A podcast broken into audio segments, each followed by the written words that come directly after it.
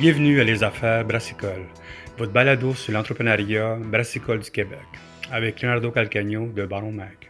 Bonjour, comment ça va? Ici Leonardo Calcagno de Baron Mag. On est aussi bien ici, en 2023, à Halifax, pour discuter un petit peu avec les brasseurs, avec les compagnies qui sont ici comme les exposants. Puis aujourd'hui, on parle avec une compagnie, la compagnie Top Tier. Ils font des palletizers pour les, euh, les brasseries ou les compagnies de boissons. On parle avec Padden Tufts, qui va nous parler un petit peu de la compagnie, puis bien sûr, l'entrevue est en anglais. Hi, Padden, how are you, man? Very good, very good. So tell me, man, tell me what you guys do.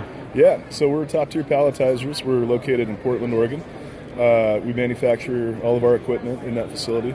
We've got about 100,000 square feet out there.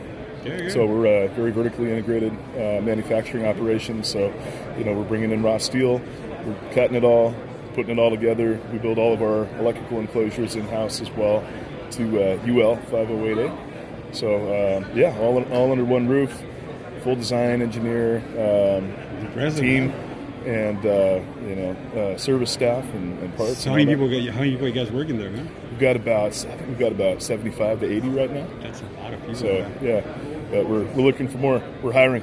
Okay, so people, if you guys want to go into the U.S., the way to go. Tell me, can you tell us about your your your, your Yeah. products? What what is what you guys selling right now here? Yeah, yeah. So, so this is a uh, an automatic palletizer with an integrated stretch wrapper. Um, our solution really ha- it's, it's a good fit for a lot of craft brewing uh, applications. We've got a really small footprint. That's the big one for a lot of craft brewers. Okay. Um, and when you know, get to the point of you know being able to justify end of line automation, which is what we do, uh, our solution you know, has a lot of layout flexibility. It's compact. We're pretty much taking uh, two machine centers, putting it into one. That's. So that's kind of our our uh, you know competitive advantage. Uh, So how big do you get? You, you have to call it before it calls you. How big? How many? How many beers you have to say? Eight liters a, a year to call yeah, you yeah, before yeah. So we, we see, um, you know, in terms of like cans or bottles per minute, um, once you get to like that 150 to 200 can or bottle per minute, that's where it starts to pencil out and make sense to automate that palletizing at the end of line uh, instead of doing hand stacking, which Okay, is good. still what a lot of It's a painful do. way to do yeah, stuff Yeah, like yeah, Uh, but then in terms of like barrels per year, you know, 25,000 barrels per year is also kind of a, a benchmark that we've noticed where uh, it starts to make sense to automate. So how many people in, the, in Canada are using your, your equipment? Is it the first time you, guys here, or is you, people are using it here? Oh yeah, yeah. No, first time uh, at this CBC, trade show. Uh, but we do the CBC in the states. It was in Nashville just a few weeks How ago. was, how was Nashville? It was great. Did you- A lot of fun. Did you remember? Yeah, most it was a little blurry, but yeah, Yeah. we yeah we uh, we threw a few back. No, it was a good time. Uh, but no, we do we do so much in craft beer. You know, we food and bev is kind of our probably eighty percent. But I mean, anything coming off a production line in a case or a tray or a bundle, you know, we're You we're in there. there. Yeah. So what is the big, what is the biggest trends you see right now in the market? Because we we know beer beers are uh, the sales, sales are going a little bit down, more Mm-hmm. RTD, more stuff like that. So what kind of trends do you see in your industry right now for Yeah. palletizers stuff like that? Yeah, well, you know, different uh, pack configurations. You know, um, going to four packs, uh, fifteen packs, or you know, a few years ago started.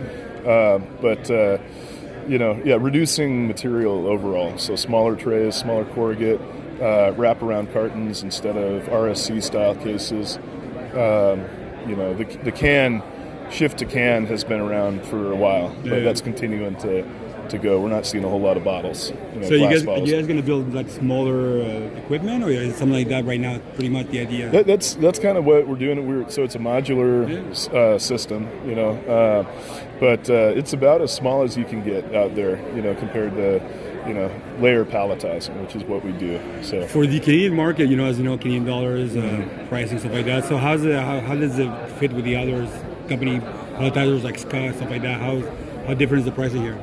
yeah, we're pretty we're pretty competitive. Okay. Uh, you know, so we're end of line. Uh, I think you mentioned Ska uh, manufacturing. So they do you know a depalletizer that's really good for the beer industry. So we've actually partnered together on a number of uh, jobs with them. So Okay, okay, okay. yeah, yeah. So tell me, before somebody asks, goes for to, to call, give you a call just to work with you, What kind of like? Do you have a checklist of people say this is what I have to do before calling me? Do you have any like cues to people? Yeah, I mean, you know, we're we're, we're pretty uh, we're pretty open, we're pretty laid back, you know, as a resource. But you know, if you yeah, got a, from Portland, man, for sure. Man. Oh yeah, man.